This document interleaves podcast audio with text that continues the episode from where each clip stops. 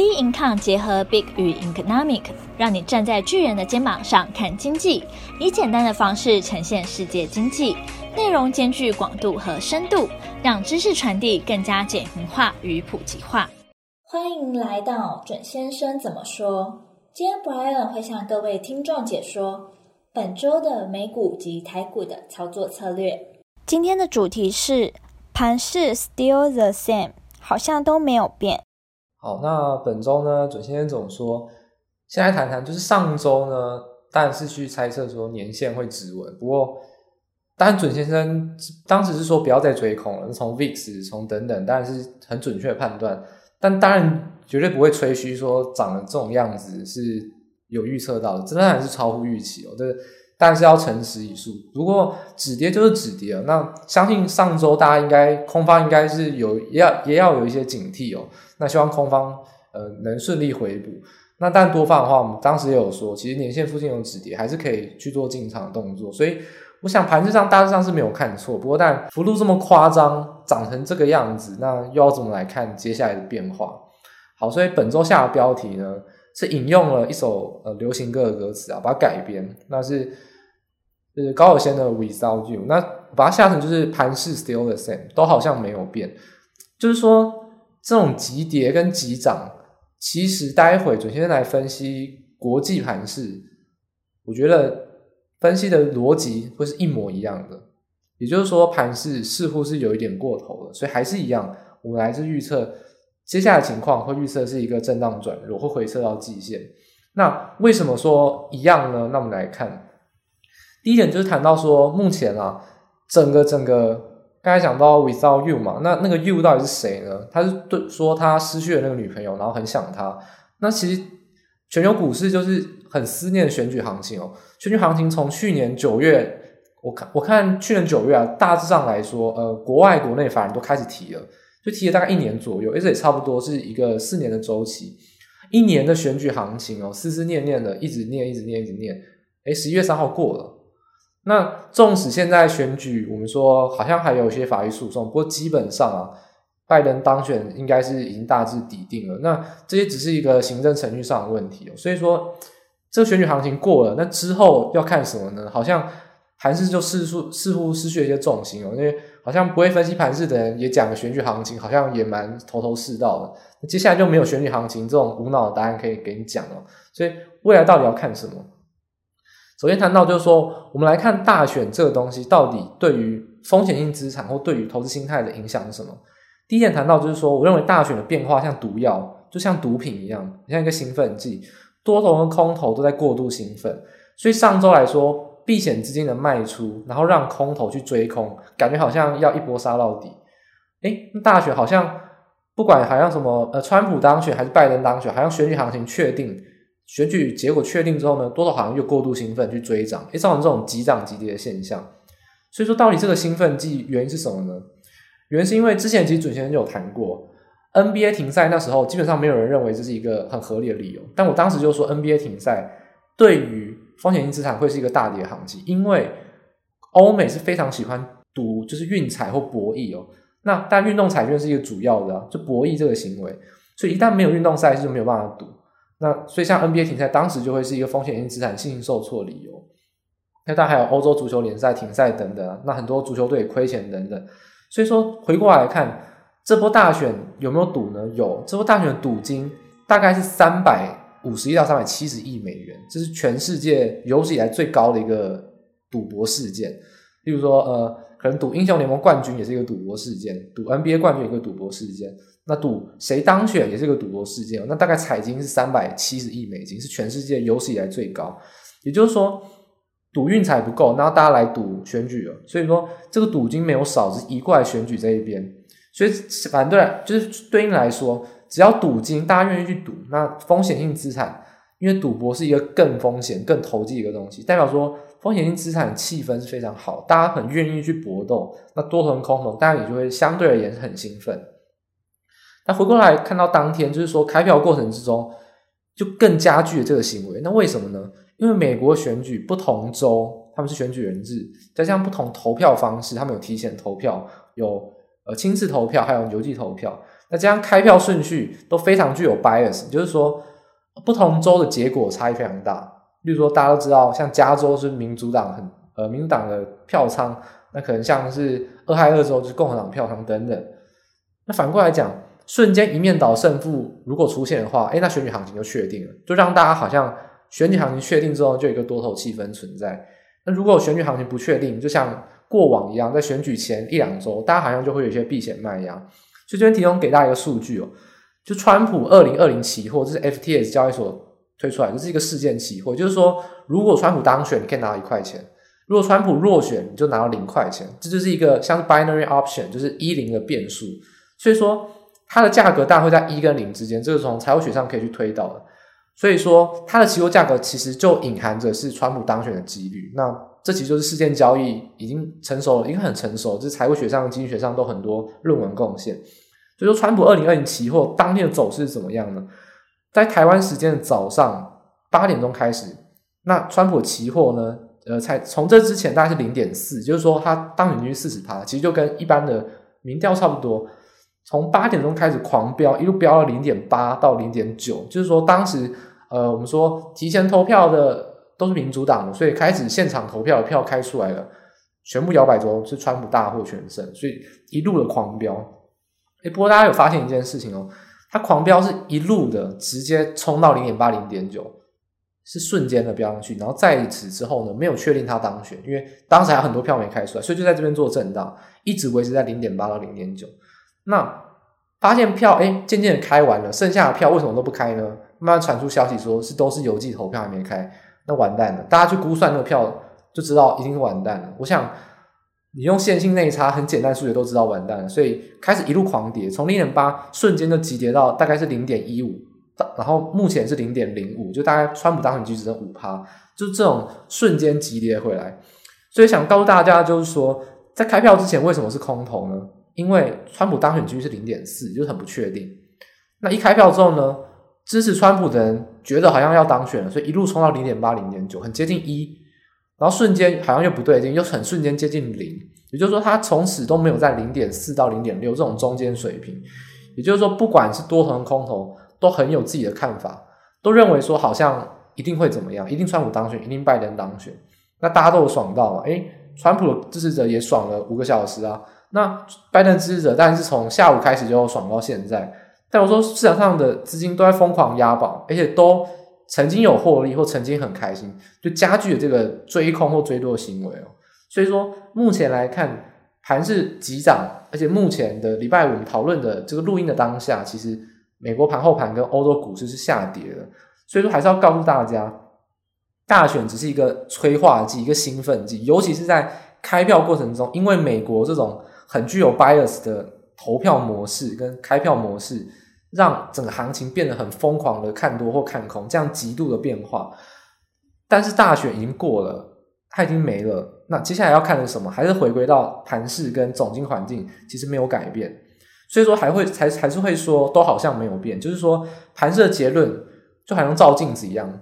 就看起来都一模一样的分析。只不过把上周结论反过来就好。也就是说上周认为会是止跌，虽然感觉好像很看空，但是会止跌。上周是收一个长黑 K，在讨论的时候。那现在收一个长红 K，在讨论的时候，那我还是这样反过来讲，就是说不要再看涨了，认为是要有一点修正，可能会回撤到季线做一个稍微的支撑，当然当然就不会再下跌，因为总归而言，上周看空是因为避险的卖出部位，那现在上涨当然是避险卖出的部位的回流，就是说它没有要不需要避险，那回流仅此而已。所以中期来看，还是要面对到疫情哦，像是欧洲跟美国疫情还是持续在创新高。那小非农就业数据其实劣于预期，而且是非常劣于预期。那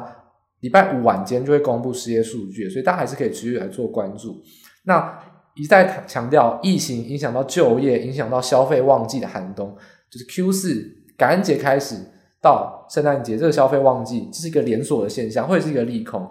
所以说，盘势从道琼工业股市来看，已经逼近到一个接近高点了，新高的位置。这种情况还要去追多，我觉得是有点。这是过度乐观了，因为整个盘势其实没有这么利多一个理由，真的会一路往上喷，我觉得就是真的是有点夸张。那真的等到最具代表性，就是说比较强势一点的科技股，那说纳斯达克应该会比道琼先创新高吧？好，那等到纳纳斯达克都已经创新高，再去追强也还来得及。所以目前在一个相对高点，你不你的空手观望，或是说暂时调节卖出，不会亏，不会让你少赚多少。那等到真的突破新高再去做追强，都还来得及哦。所以说，还是建议大家先做一个观望，因为会以这个震荡转弱一个预测为主。所以说，纳斯达克创新高再去追强就好了。所以目前还是一个比较在高档会有一个居高思维一个表现。好，所以接下来第二点就是，我们该从投资心理，甚至是从一个盘是一个很不理性的变化。那我们既然谈基本面，就来谈谈市场上好像很多人常说，呃，拜登概念股，或者说川普概念股，好像谁当选了，就好像某种产业会鸡犬升天。所以说，盘势既然是这种震荡转弱，那我们来看特定产业面这些炒作题材，准先生怎么来看这种产业面会有一些什么变化？世界会不会因此而改变呢？那其实以台湾来讲，那大家好像就先举一个很直觉的看法，就是台湾呢好像是全世界最支持川普的国家。那毕竟我们政府当然很反中，所以当然也是比较亲川普。诶，可是别忘了，民主党跟民进党的立场其实是。比较接近的，都是比较进步派的，而且从选举来看的话，大家知道，呃呃，年轻人的票呢，其实是民主党越拿越多，然后呢，都市化现象让共和党基本上很可能会是未来十年、二十年会面临到一个普选票永远都是输的状况，好像跟台湾也差不多是这种现象。其实我们政府也有回应，其实就跟两党其实都有密切的关系，所以说到底谁上台会不会有些剧烈改变，这个程度上。会是需要思考，不一定就是一翻两瞪眼，好像就就此某产业就完蛋了，就某个产业就好了，一定还是会有程度上的差异，所以我们还是要去细分哦。所以从从这个简单的逻辑来推敲，那我们来细分某些产业，就是先从拜登概念股，我们已经假设拜登是胜选嘛，那绿能、电动车跟生技这三个是讨论度最高的，那比较强势的标的，从最近的表现来看，也确实蛮多都是有一些先行表态去起涨的一些标的。不过还是要提醒大家，从基本面来看，美国是联邦制，所以政府就是说总统他所下达的一些指令其实有限的，因为州政府权力很大。那我们就以美国，它是全世界 GDP 最大的国家，所以它的呃州政府或者说它的基本需求面也代表了整个世全世界的一个基本需求的概况。那我们来看绿能好了，大家都说太阳能好像会鸡犬升天，因为拜登是民主党的，而且也相当亲左，会推这样子一个绿能产业。不过大家有想过，其实加州已经早就定下很多政策目标，例如二零二零年全部的新房子都要加盖太阳能板，不管你有没有拿来发电，你就是要看到太阳能板在上面。对，这这是一很典型一个左派的这种政策思维，就是先有再求好，对，就是这样子。所以当然也不是批评啊，不过已经明定了，那就一定要看到太阳能板在你的在你家屋顶上面，你不拿你不拿拿它来发电也无所谓，这一定要看到。那当然这是一个基本需求。又或者是说，谈到太阳能的话，其实加州啊，那种全世界第八大经济体，如果它是国家的话，它有三分之一是再生能源，它早就已经如火如荼在发展。而且加州当然是最清楚、最进步，因为很多细细谷在那边。那大家有没有想过，其实加州它是因为气候环境很好，因为第一个它有西风带，它靠它是西海岸，所以它当然风力发电是很旺盛的，很稳定。然后太阳能，因为它是地中海型气候，所以当然它太阳就日照天数也多。所以当然，它太阳能很发达。但是除此之外，如果是共和党执政的政府，那他真的会因为拜登而执行绿能政策吗？那它的气候环境真的只适合执行吗？例如像是德州或是佛州有飓风来侵袭，那会盖风电吗？那会有太阳能吗？这都是会有一个比较基本面上，大家会有一个谬误哦，就是说真正的需求是依靠技术跟环境。如果你没有这些东西，那政策也没办法强迫你做什么，因为别忘了，政策这么去做，你没没办法达成，政策还是要配合你去改哦。就像台湾如果喊出非核家园，那核电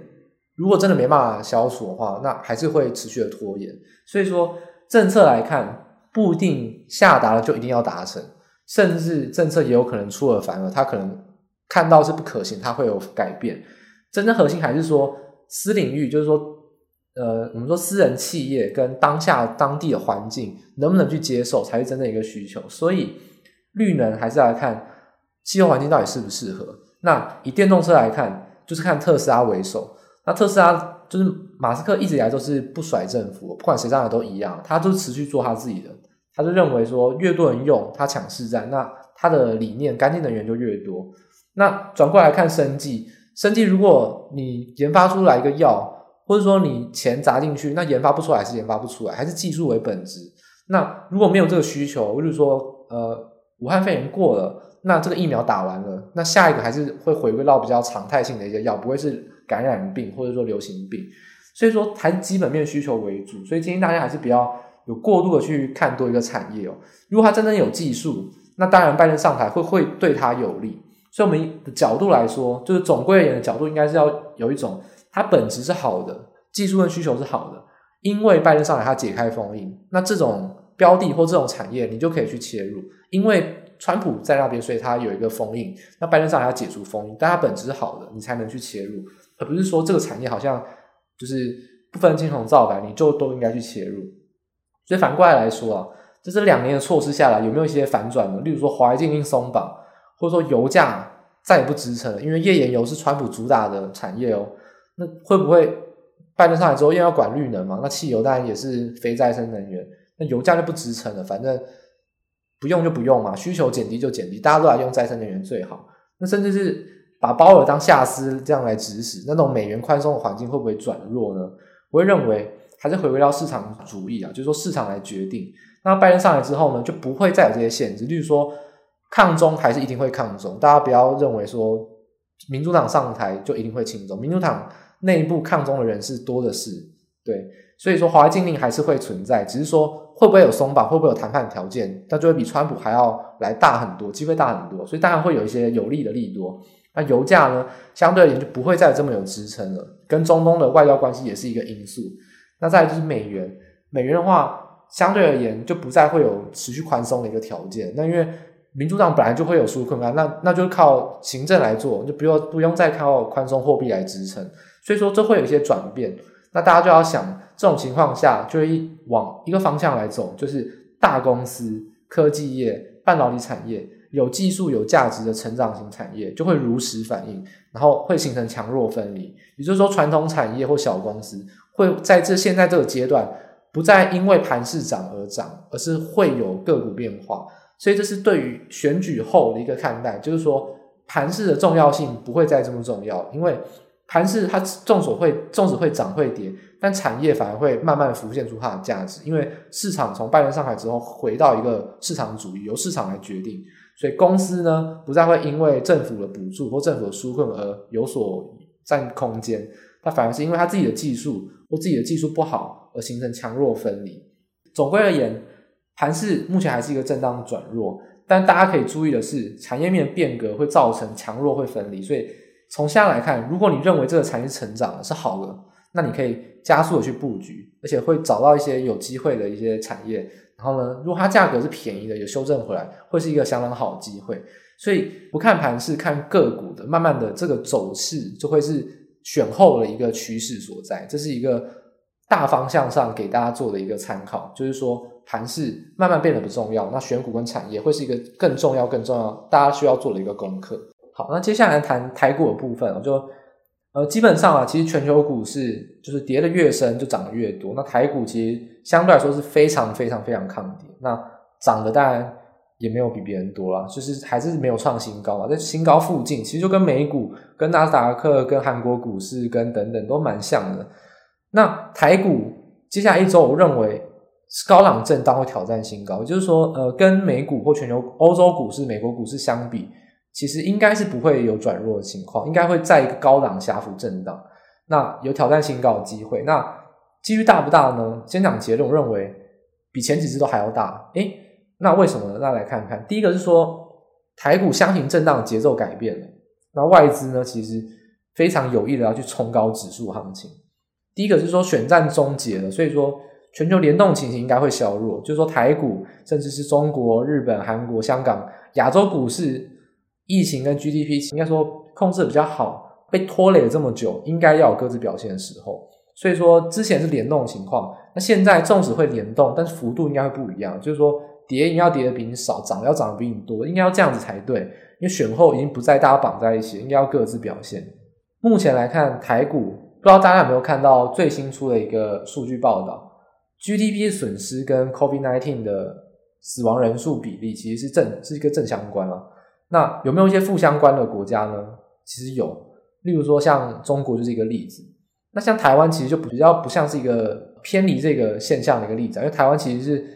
控制的很好，所以但 GDP 的损失很少，甚至台湾 GDP 是成长。那以韩国来说的话，韩国跟日本跟香港其实也类似，都是死亡人数其实占比非常少，那 GDP 的损失大概都是负一趴左右，其实都是相当少。所以亚洲股市还是比较看好，这也是为什么近期以来，呃，日本当然是避险货币除外，那韩币、台币跟人民币都一直升值的原因，这就是因为早就已经在布局卡位，他们就是要等时机出手。那什么时机呢？我认为选后就是会来尝试看看的时机。好，那。既然会尝试，那我们来看几率有多高。从台指期的数据来看，我认为这几率蛮高的，跟前五次一三零三一高点的不太一样。第一个是说，台股在这段期间以来是箱型震荡，那大概在一万两千一百点到一万三千点之间做一个震荡。不过这次的下跌是很明显的下跌，而且比较早就已经做到支撑，就一万两千五百点就做到支撑。也就是说，箱型震荡格局是有点被破坏了。为什么呢？因为半年线已经到了前几次、前两次的低点，也就是说，会随着半年线持续的往上扬，这个震荡区间会做收敛。也就是说，典型的三角收敛，就是说压力区持平，但支撑区往上垫高，这是一个对多方有利的一个三角收敛。这是第一个要谈的。第二个就是说，看台指期的呃净多单水位。台指期的多单未平仓量只看多单是七万三千三百一十二口，是二零二零年几乎是有史以来的新高，二零二零年的新高，非常非常看多。把空单也扣掉，就是净多单四万零八百七十九口，也是一三零三一以来的新高。也就是说，前几次挑战一三零三一的基准点，跟这次来比，外资的力量、多头力量都是比较强的，所以大家一定要小心。如果你在现在这种创新高水位去做放空的话，其实很有可能一不小心被嘎过去，因为外资到现在都没有要看空的意思。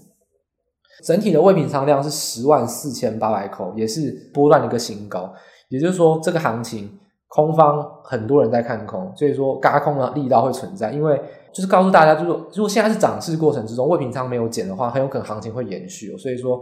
嘎空的力道是非常强的。那第四点谈到就是说，往往都是逼近结算前。台股才上涨，因为连续两个月了，都结算前涨，结算后就开始跌，都这个周期。但现在离结算还有两个礼拜，大概还有应该八个交易日，就已经马上收敛价差，开始狂飙了。所以这波多头是完真的，因为它不需要依靠台子期结算来收敛价差，它现在马上就要做多收敛价差了。所以说这个情况就很明显，多头力道是非常强的。从台股来看更要小心，因为台股当然基本面数据是好的。所以说创新高近在咫尺啊！以目前收盘价，台股是一万两千九百七十三点左右，离创新高大概只剩六十点。所以我认为你要做多的话，也不用着急，反正你少赚也少赚六十点，可能礼拜一根红 K 就创新高。那你创新高之后呢，再顺势操作积极进场都还来得及，都可以观望看看。那做空的话，我是认为你可以提早出场都无所谓，因为一三零三一。你可以等到真的有一些压力往下，你再去做空，因为目前离高点很近，就是正是说你做多跟做空都不需要这么着急做进场，因为还有六十点左右就要到我们关键的一个位置去，到底会不会过？会过那你就做多，不会过你当然还是观望偏空，就是一个很简单的逻辑。所以还是建议大家在现在这个阶段呢，可以等着看礼拜一的变化，如果礼拜一就会给大家一个答案，那顺势的做多跟做空应该就会很明显。就是从台股的变化来看，那当然还是比较看多的这样子一个状况。好，所以从盘势来看，台股冲刺指数做多力道是非常强的。那从个股，我们刚才谈到盘势嘛，就是说盘势慢慢会影响比较小。然后从个股来看，从个股或产业要怎么来看呢？就是给大家一个概况，就是说十一月营收啦，应该说十一月十号之前会公布十月营收，所以下礼拜就会定增长。那电子股就很有可能是重新出发一个行情。电子股从一三零三以来是受到盘势，因为它是主流股，所以一直以来都比较弱一点，甚至是说就是震荡啊。那中大型的半导体类股，其实看营收状况跟看产业展望都非常非常看好。台湾来说，而且拜登上任之后呢，第一个点就是说，华为禁令一定会有有所松绑，或者说有所有谈判条件啊。那从费城半导体指数其实已经创历史新高，相较于纳斯达克跟道琼，费城半导体已经创历史新高，所以说半导体类股跟电子类股这一波主流股应该是会回头了，所以也连带影响到就是说指数也蛮有可能会创新高的。就是主流电子股经过修正之后呢，最近几周也开始有一些零星表态。如果你可能有关注一些电子股，发现说有些你想买的股票已经开始飙上去了，但不过也没有很多啊，可能有某些股票已经开始有往上拉了。这种零星表态过程之中，就反映说资金也慢慢回流。所以说，如果你可以从中挑选一些优质的成长标的，然后切入低档布局，就会有机会。所以说，何谓低档呢？以技术面来说，目前半年线的扣底位置还在非常低，就是说还在以半年线嘛，就扣六个月，那还在七月左右，那就是说还没有扣到一三一这一一三零三一这个高点，所以还是会持续的往上扬哦。所以半年线还是会持续是是一个往上垫高一个支撑区。如果有一些个股啊，或者说一些类股啊，都是处于在均线纠结，而且半年线是有支撑的。那这个技术面就会是一个比较明确的一个参考点，就是所谓一个低档，但是呢又抗跌的一个标的，就是从技术面来去做参考。那营收跟基本面要怎么来看呢？苹果概念股就是从跟上周所说一样，十月营收跟去年九月比，只要有增长呢就是好的。那大家可以看一下红海的表现，就是很明显的例子，红海十月营收是非常暴冲，就是因为呃所有的。新机都集中在晚一个月，所以十月营收就会递延，就是营收会递延到十月来看。所以十月营收以红海来看，苹果概念股确实是有所成长，而且是还是有所成长动能的。那当然有一些会好，有些会不好，大家可以从营收，从十月营收去看一下，不一定每一档都像红海一样，确实是十月营收比九月好，大家可以从中去观察。那第二点就是华为营收概念股，华为营收占比很高的，像是非常非常多的封测股。只要目前的营收状况有持平的话，其实我认为都算是一个利多，因为未来会比较好一点。所以说，这是华为营收占比很高的一些概念股，尤其是封测概念股，大家可以来关注。那再就回到一些 Others，就是说中小型的题材电子股，只要是月月增年增有创新高，然后技术面确实都还是相对委屈，还是一个均线纠结，那也还是一个低档布局的机会。所以说，苹果概念股、华为营收概念股跟中小型题材概念股，就不同不同的一个比较条件。整整体来说，这三个都还是相当看好。从中之后，从中应该会找到一些相当好的一些标的。所以说，呃，总归而言呢，就做一个小小的结论，就是说选股呢，就从上述来判断，还是建议大家选择电子股，尤其是半导体类股来看。那目前呢，就会等待上下区间的一个反压，就是说，如果一三零三一有反压，那大家还是观望，等待季线支撑。如果一三零一三零三一突破，那压力转支撑就马上立刻的可以做积极进场，所以说一三零三一，大家就密切的观察会不会突破。那如果要做多的话，建议大家可以往苹果概念股、还有 IC 设计跟被动元件，这些都是产业展望比较看好，而且确实还有很多在低档的一些主流股，大家可以来做一个参考。那空单进场条件的话，暂时是没有，尤其是个股，建议大家不要放空，因为季线应该会有一个支撑存在，相对于大盘来说。个股的条件可能会是比较抗跌的，那指数上这个一两百点空间可能还有一点空间，不过个股会相对而言是比较难做空方操作，这是给大家做一个整个盘势上选后的一个大方向，整个改变的一个大方向的一个观望跟概念。那希望大家选后之后呢，就不再有选举行情，大家大家思维也要换一下，慢慢去调整自己的操作逻辑，因为从此之后会是一个不一样的一个盘势变化跟个股表现。准先生怎么说就到这边结束。喜欢我们的内容可以订阅，有任何问题欢迎到我们的脸书专业以及我们的 Instagram 与我们做交流。我们的 IG 账号是 bincon 点 IG。我们下期见。